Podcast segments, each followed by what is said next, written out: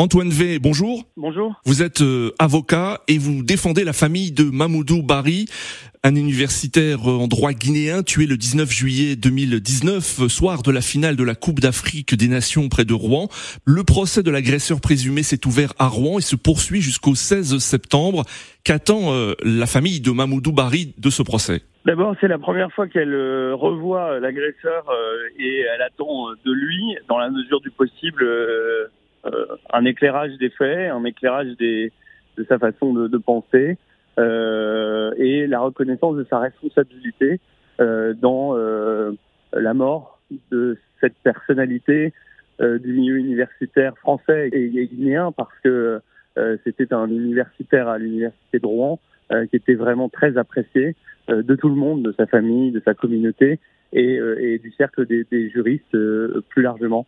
Donc elle attend de, de, de comprendre ce que l'accusé peut dire aujourd'hui, et puis surtout elle attend de s'exprimer pour pouvoir euh, partager avec la Cour euh, la situation qui est la sienne depuis euh, le décès de, de Monsieur Barry. Alors l'agresseur présumé est également poursuivi pour avoir commis ces faits en raison de l'appartenance ou de la non-appartenance de la victime à une prétendue race ou religion déterminée. Est-ce pour vous et pour la famille un crime raciste? Alors le dossier l'établit. Il y a trois témoignages concordants euh, qui euh, ont bien révélé, et dans une euh, temporalité très proche des faits, que effectivement des injures à caractère raciste avaient été prononcées au moment des violences.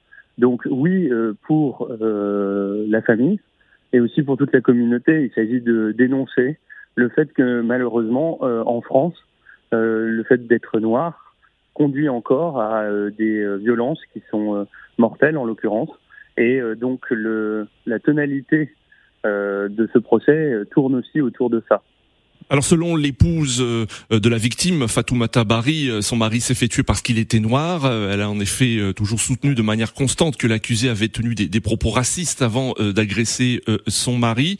Cependant, les parents de, de l'agresseur présumé nient le racisme de l'auteur des faits. Comment réagissez-vous face aux déclarations des parents de l'agresseur présumé? Non mais je pense qu'elles elles sont assez explicables on peut ne pas euh, vivre dans un racisme quotidien, mais tout de même avoir des relents racistes dans euh, une situation donnée. Et je crois que c'est ce qui s'est passé en l'espèce.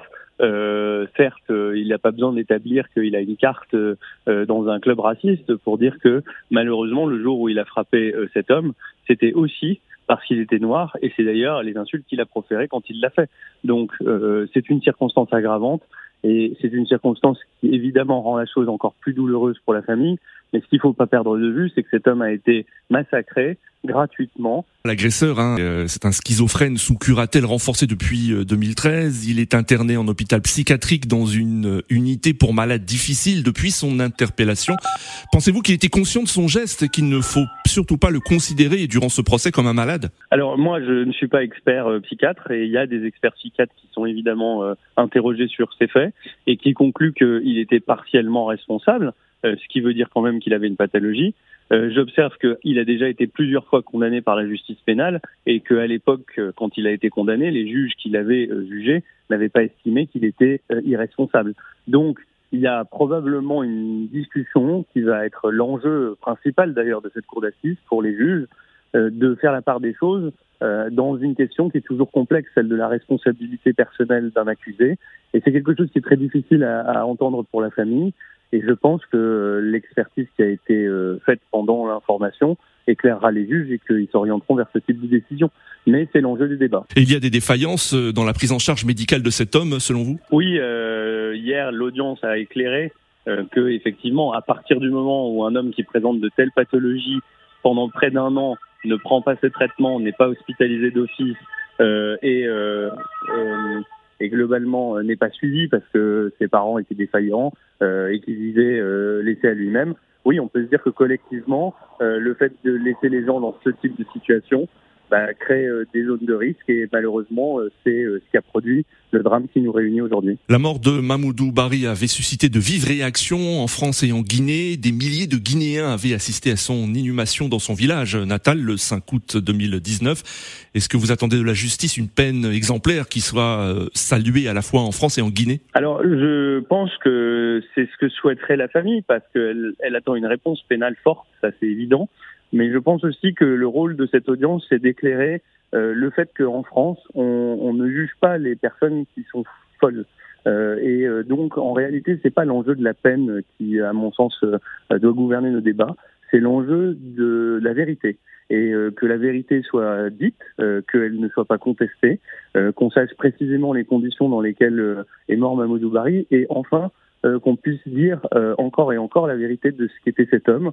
Euh, c'était un homme paisible, gentil, qui est mort sans aucune raison, mais quand même parce qu'il a voulu intervenir, il a voulu s'opposer à la violence.